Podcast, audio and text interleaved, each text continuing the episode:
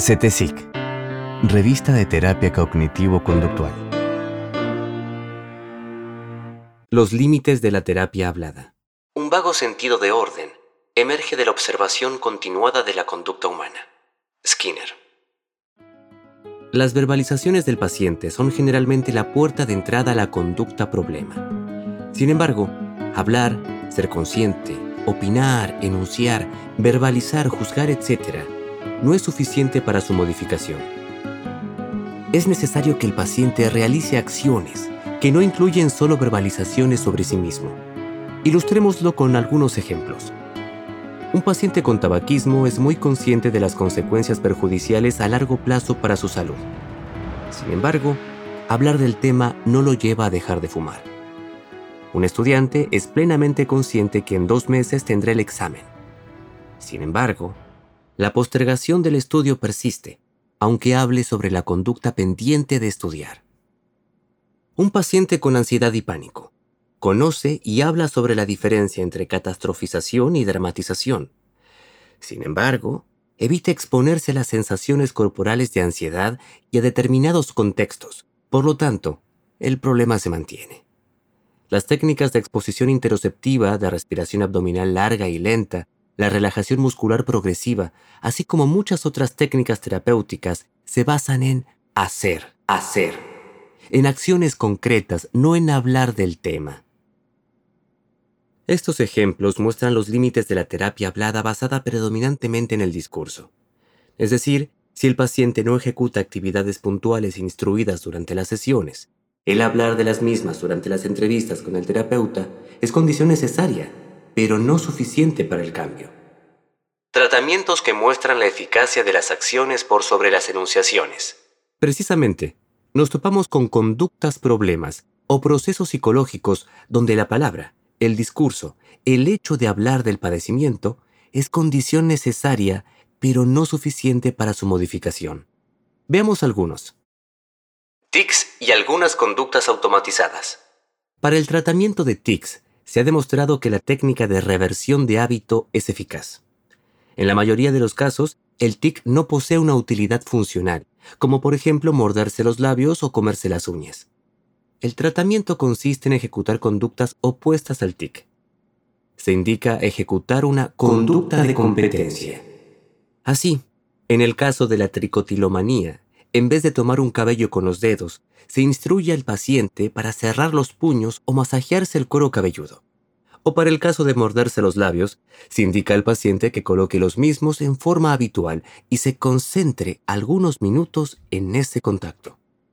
Cuando el tic va acompañado de respuestas de ansiedad, la respiración larga y lenta y la relajación diferencial refuerzan la reversión del hábito. Tratamiento mediante exposición interoceptiva es esencial que los programas de tratamientos para el trastorno por pánico incluyan ejercicios de exposición a las sensaciones corporales de ansiedad. En el año 2012, dos importantes psicólogos, David Clark y Aaron Beck, incluyen los ejercicios de exposición interoceptiva como un componente crítico utilizado para el tratamiento de trastornos de angustia, marcando con ello un hito en la eficacia del tratamiento en este desorden.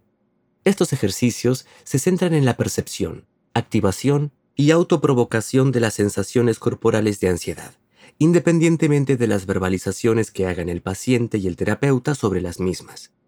Si el paciente solo habla de la angustia, decatastrofiza, desdramatiza las sensaciones, nos hallamos frente a una verbalización correcta, aunque limitada para revertir el trastorno de pánico. Para lograr esto último, es necesaria la exposición interoceptiva. Exposición interoceptiva. Los ejercicios de exposición interoceptiva, como la hiperventilación, girar la cabeza, mirar un punto fijo en la pared, tensar los músculos del cuerpo, respirar a través de un sorbete, entre otros, permiten que el paciente perciba y se exponga a las sensaciones corporales temidas, independientemente de que hable o no de ellas. Así, la reducción del miedo a las sensaciones corporales se consigue como efecto de dicha percepción y exposición. Y de este modo obtenemos el cambio terapéutico, nuevamente no por hablar, sino por exponerse, exponerse a esas sensaciones. Tratamiento de miedos y fobias. Las guías de tratamientos eficaces recomiendan la desensibilización y o la exposición gradual en vivo. Ambas técnicas hacen hincapié en la aproximación gradual al estímulo fóbico. Mary Cover Jones en 1924 fue la primera en demostrar el descondicionamiento de una fobia a los conejos en un niño. Años más tarde, Joseph Wolf demostró que imaginando gradualmente el estímulo, disminuye la ansiedad y aumenta la probabilidad de aproximación al mismo. Sin embargo, el contacto real y en vivo con el objeto fobígeno en algún momento del tratamiento es necesario para lograr el completo descondicionamiento del miedo. La desensibilización sistemática y la exposición gradual son técnicas vigentes e ineludibles para el diseño de tratamientos de miedos irracionales y fobias. Motivación. La trampa de las ganas y el deseo en la postergación. Muchas conductas se ejecutan sin motivación. Por ejemplo, lavarse los dientes, pagar impuestos, afeitarse, lavar los platos, hacer colas, tender la cama, hacer ejercicio, ir al dentista e incluso leer y estudiar. Para muchas personas no es agradable estudiar. Sin embargo, aumenta las probabilidades de aprobar los exámenes. No sentimos ganas de hacer muchas conductas. Sin embargo, las consecuencias o resultados que siguen a las mismas generan reforzamientos en su ejecución. El condicionamiento operante describe bien estas relaciones. Postergar constituye una conducta representativa de centrarse en la emoción en vez de hacerlo en la ejecución. Fácil de enunciarlo, más difícil modificarlo. David Premack demostró que una conducta puede reforzar a otra. Así, por ejemplo, establecemos la pauta de que si se estudia 20 minutos, se puede ver YouTube otros 20. Con la repetición de este patrón, el estudio aumentará su probabilidad de ocurrencia. En la depresión, especialmente en los casos más severos, se aplica activación conductual. Gradualmente la persona ejecuta actividades simples, y esa actividad, esa ejecución, modifica a la vez emociones y pensamientos. El condicionamiento operante postula que las pequeñas conductas, ejecutadas gradualmente hacia la complejidad, facilitan la misma ejecución y con el tiempo la práctica genera consistencia en el hábito. Luego de la ejecución, luego de la ejecución, se experimenta un cambio en la emoción, en la motivación y en el deseo. Es decir, la conducta conduce a un cambio cognitivo y emocional. Hábito de postergar.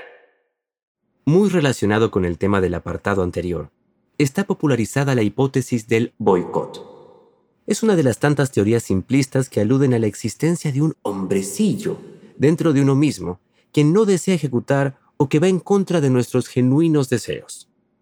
La fuerza de voluntad es otra forma de enunciación de la cultura cuando no se realizan acciones en determinada dirección deseada. Lamentablemente, ser consciente o inconsciente de la postergación, desear o no, no es condición suficiente para la modificación de la conducta hablar o no del padecimiento tiene limitaciones. Los tratamientos psicológicos específicos para reducir la postergación incluyen las siguientes instrucciones. Control de estímulo. Reducir los distractores. Ejemplo, estudiar en un bar y no llevar el celular. Magnitud de respuesta. Ejecutar unidades de conductas simples, concisas y graduales. Ejemplo, estudiar 20 minutos, no imaginar que se estudiará 3 horas. Principio de Premack.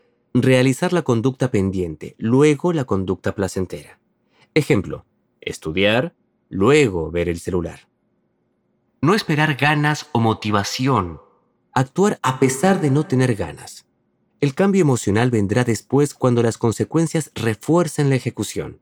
Ejemplo, estudiar sin ganas. Reducir el perfeccionismo. Hacerlo con errores. La ejecución y la exposición misma irán moldeando la correcta ejecución. Ejemplo, ante un material de estudio complejo, inevitablemente habrá algunas partes del texto que no se comprendan. Las dudas se irán resolviendo con la ejecución. Obviamente tales instrucciones generales surgen de los principios de aprendizaje y conducta de la psicología experimental. Junto con el análisis funcional del caso, las mismas son técnicas generales que se adaptan al mismo, las técnicas citadas propician la inmediatez de la ejecución, más allá de la enunciación de lo que hará. Tratamiento de la respuesta sexual. El terapeuta brindará instrucciones en las sesiones. El paciente habrá de efectuar conductas puntuales para mejorar su respuesta sexual, complementándolo con la asertividad sexual y el autoconocimiento personal. Para el tratamiento de la eyaculación precoz, es eficaz el procedimiento denominado Stop-Start, destinado a regular el control eyaculatorio. Para los casos de disfunción eréctil, el paciente habrá de focalizar la atención en estímulos placenteros de la relación sexual, percibir la escalada del placer, contrariamente a estar obsesionado o pendiente de la erección y la penetración. Este cambio de enfoque en el contexto ha mostrado buenos resultados. Para el deseo sexual hipoactivo en la mujer, el moldeamiento y las visualizaciones graduales asociadas a la propia autoestimulación son eficaces. La lista de ejemplos continúa. Las aplicaciones son varias. Especialistas en disfunciones sexuales como Masters y Johnson, Kaplan, Lopicolo, entre otros, han desarrollado e investigado sobre la eficacia de varios procedimientos basados en acciones directas y no tanto en verbalizaciones. Sobre ingesta. Más allá del tratamiento nutricional y las dietas para bajar de peso y las indicaciones conocidas sobre la importancia de la alimentación y el ejercicio físico, se aplican técnicas conductuales para la modificación de hábitos de ingesta.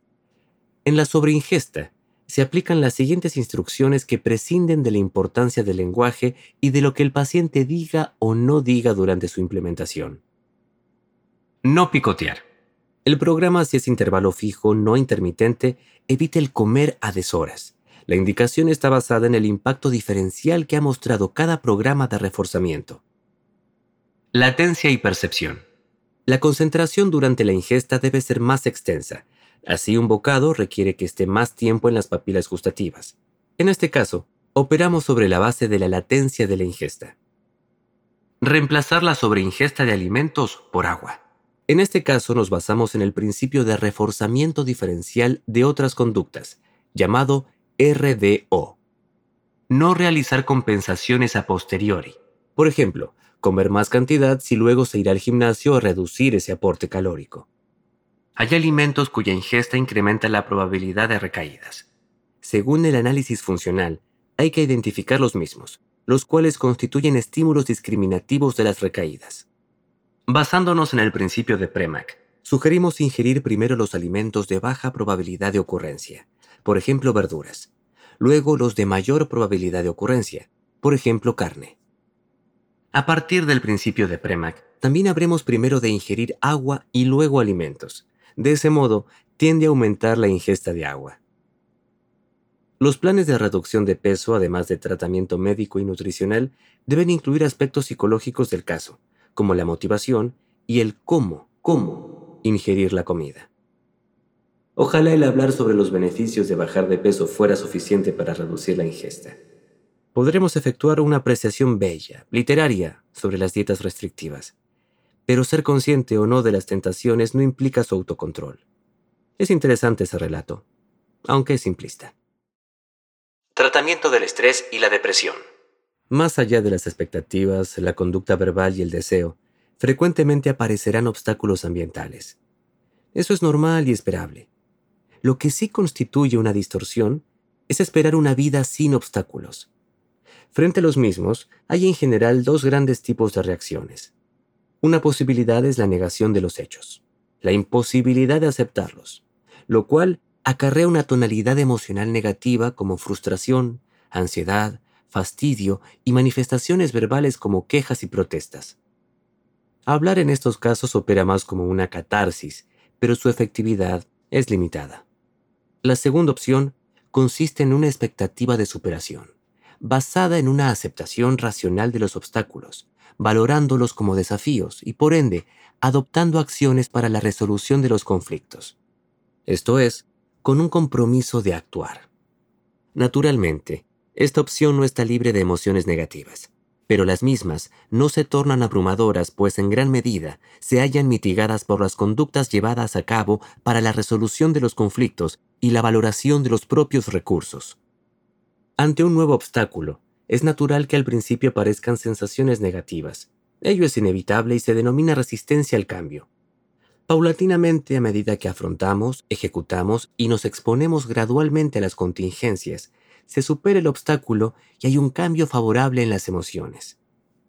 Algunos pacientes, ante obstáculos de simple solución, postergan, evitan, escapan del afrontamiento del mismo, pues tal estímulo les provoca malestar. Es decir, la emoción sentida es más influyente que la acción de afrontamiento. Es necesaria la aceptación de obstáculos y su afrontamiento correspondiente. No existe una vida sin ellos. La expectativa de tomarlos como desafíos a vencer reduce el estrés y la depresión concomitante. Tal expectativa es trabajada durante el tratamiento cuando el paciente se paraliza, paraliza ante las dificultades diarias y mundanas. En la presente discusión, nos referimos obviamente a obstáculos cotidianos cuya solución radica en la exposición a los mismos. Afortunadamente, en la vida cotidiana la mayoría de ellos tiene solución, la cual se basa precisamente en el compromiso de actuar, haciendo hincapié en la ejecución, en las acciones, en lo que se hace más allá de lo que se dice o no, para exponerse racionalmente a las contingencias ambientales. Esta síntesis de tratamientos muestra precisamente que independientemente de las intervenciones verbales durante las sesiones, resulta esencial que el paciente ejecute, ejecute conductas. Es decir, los abordajes centrados en intervenciones verbales requieren que el paciente, parafraseando a Joseph Wolpe, transforme pensamientos y discurso en acciones. Es representativa la metáfora de la punta del iceberg se ha popularizado en la cultura occidental la idea de que la conducta observable es efecto de procesos profundos y que ella es solo un aspecto menor, la punta del iceberg. Primero tenemos la punta de un iceberg que sale del agua y luego su base, que a medida que aumentamos la profundidad se hace más grande. Ahí están la conducta y el deseo. Luego tenemos otra imagen, con una punta del iceberg saliendo del agua representando a la conducta, y abajo en lo profundo, el deseo. Esta última metáfora grafica que la conducta consiste en una parte mínima del psiquismo y que hay que encontrar en la profundidad el deseo del paciente. En la anterior, por el contrario, se considera que la conducta es el iceberg mismo, no solo la punta que se ve en la superficie. La analogía del iceberg fomentó la creencia que la conducta observable es simplemente una expresión del psiquismo profundo. La psicología contemporánea considera que una de las mejores formas de entender a una persona es observando lo que ejecuta con frecuencia y con deseo, sin obligación. Frecuentemente, la conducta observable es expresión de lo que se desea. La conducta no es solo una parte mínima del psiquismo, sino que contrariamente representa una gran parte del mismo. La conducta observable no es algo opuesto a su lado interior, que tiende a enunciarse como impulsos, ciclos, repeticiones, pulsiones y otras entelequias teóricas hipotetizadas, las cuales se suponen como una forma de explicar los deseos profundos. Una de las formas principales de deducir lo que una persona desea y no lo que dice que desea, es a partir de lo que el sujeto hace efectivamente de modo regular, en lugar de lo que dice que hace o dice que desea. Lo que se dice y lo que se hace son diferentes narraciones de los deseos, no explicaciones. No son necesarias para la causación de la influencia del ambiente y de la biología. La conducta observable no es meramente la punta del iceberg, es muy representativa del ser. La ciencia aplicada y la modificación de la conducta requieren algo más que sentirse mejor después del diálogo sintetizando algunas de las aplicaciones clínicas que vimos más arriba. Para el tratamiento de los tics, lo más recomendado es la reversión de hábito, ASRIN. Para el abordaje de la depresión, lo más efectivo es la activación conductual y la reestructuración cognitiva, Bush, Beck, Ellis. Para tratar fobias, de sensibilización, WOLP.